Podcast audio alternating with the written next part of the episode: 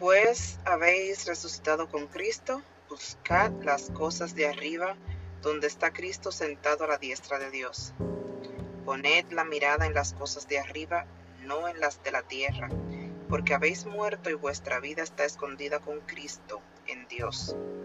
Cuando Cristo vuestra vida se manifieste, entonces vosotros también seréis manifestados con Él.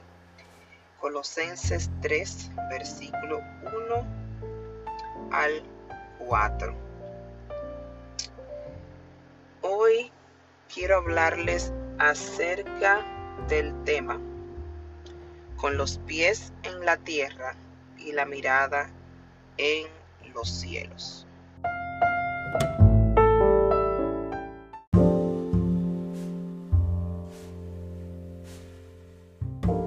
¿Alguna vez has escuchado a alguien decirte, no soy cristiano, no creo en religión, no creo en la iglesia, porque están llenos de hipócritas, porque lo que hacen es robarte tu dinero.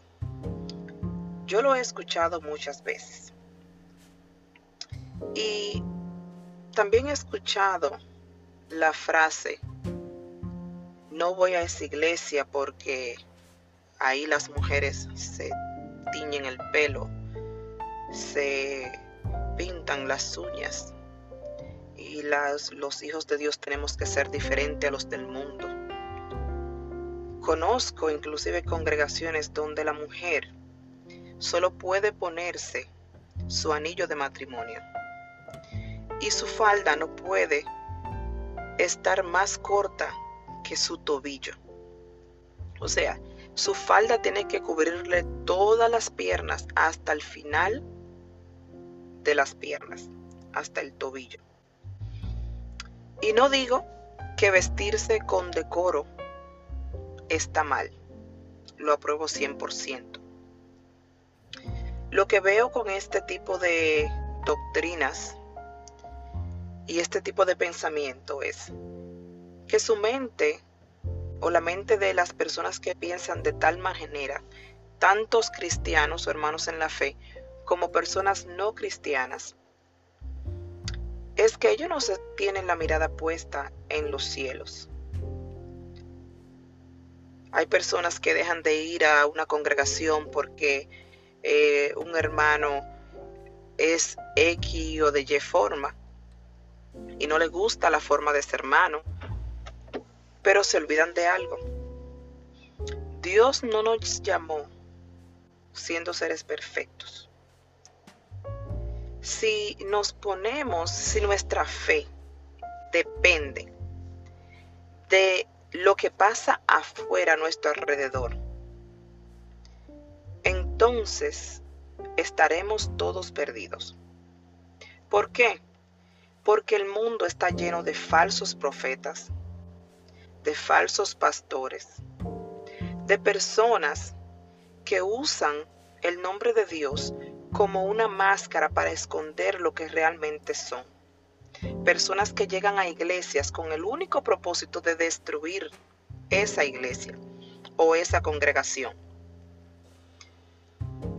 Entonces, la palabra de Dios en Colosenses nos insta nos está llamando la atención y nos dice, si resucitamos con Cristo, o sea, si nuestra carne murió y fuimos resucitados con Cristo, eso quiere decir que ahora le pertenecemos a Cristo, que tenemos el Espíritu de Cristo. Si es verdad que tenemos el Espíritu de Cristo en nosotros, miremos las cosas de arriba no nos enfoquemos en nuestro alrededor.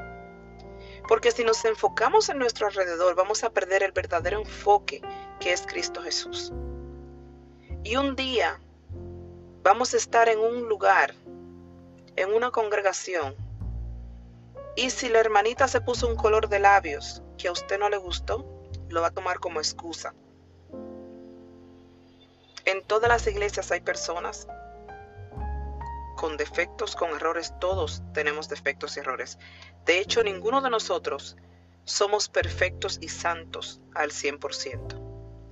cuando venimos a los pies del Señor, nosotros ponemos nuestra vida en sus manos para que Él nos limpie de nuestro pecado, para que Él nos santifique día tras día.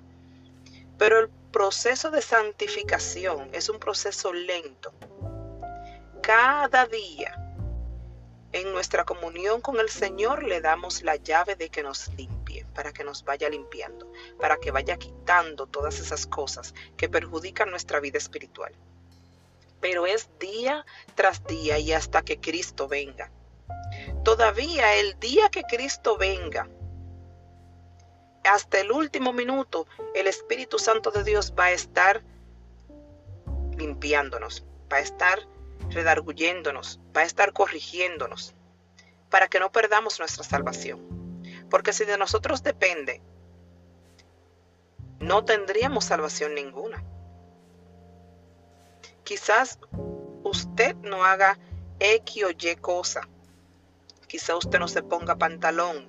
Quizás usted vaya a todos los servicios de la iglesia. Pero tiene una lengua peligrosa y asesina. Sin embargo, quizás el hermanito que se hizo un tatuaje en su juventud y luego vino a los pies de Cristo, que es criticado, quizás tiene una relación personal con Dios más estrecha que el que parece justo. Porque hay muchos disfrazados de justicia, pero sin amor en sus corazones no saben lo que es el amor de Dios. Saben lo que son reglas, saben lo que es la rutina, pero no conocen al Dios de amor. A mí me han hecho la pregunta, si Dios es todopoderoso, ¿por qué cuando Eva pecó en el jardín del Edén, Él no restauró todo de inmediato? Mi respuesta es, para ustedes, queridos oyentes. Dios sí sigue siendo todopoderoso. Dios es todopoderoso y Él pudo haberlo hecho así. Pero así, como un padre educando a su hijo, no le da un premio cuando se porta mal, así tampoco Dios, que es nuestro Padre Celestial, nos va a dar un premio cuando nos portamos mal. Si hacemos algo incorrecto, vamos a tener consecuencias. Va a haber repercusiones a nuestra vida cuando cometemos, eh, cuando desobedecemos la palabra de Dios. La clave de tener una vida en paz, llena del poder de Dios, llena de presencia de Dios, es la obediencia no es el ayuno, no es la oración, es la obediencia. El ayuno y la oración son accesorios en la vida del cristiano. ¿Cómo digo accesorios? Sí, accesorios. Porque usted puede ayunar 40 días seguidos. Usted puede orar sin cesar, estar de rodillas tres meses corrido sin embargo, si usted no le es obediente al Señor, en vano ora, en vano ayuna, en vano va a la iglesia, en vano es todo. Porque si algo Dios demanda de nosotros es la obediencia. Así como ustedes, lo que son padres y madres, demandan de sus hijos obediencia.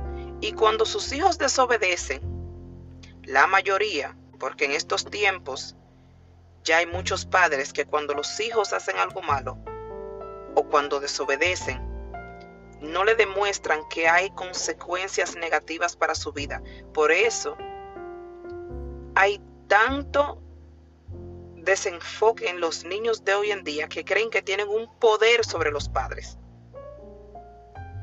Déjeme decirle, en el mundo espiritual no es igual.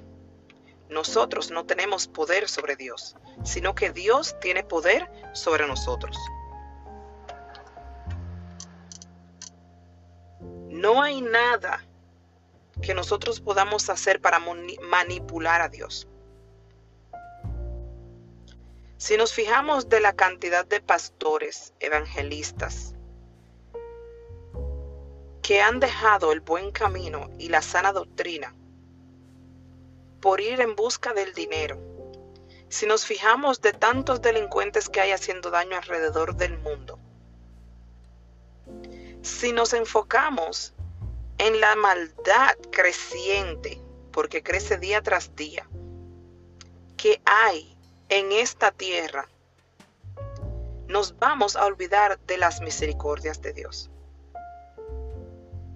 Mi exhortación es que mantengamos nuestra vista hacia arriba, hacia el Padre de las Luces, hacia el Dios misericordioso y Padre, porque Él es nuestro Padre. Pero si nosotros no lo dejamos hacer su trabajo como Padre en nuestras vidas, no vamos a sentir ese amor que Él quiere darnos. Porque Él nos da amor, pero también nos da corrección. No podemos solamente aceptar el amor y no aceptar la corrección. Porque entonces no estaríamos dejando que Dios haga el trabajo completo. Si de verdad queremos tener una relación íntima con el Señor, debemos dejar de enfocarnos en cosas vanas y pasajeras. Todo lo que está en este mundo pasa, deja de ser.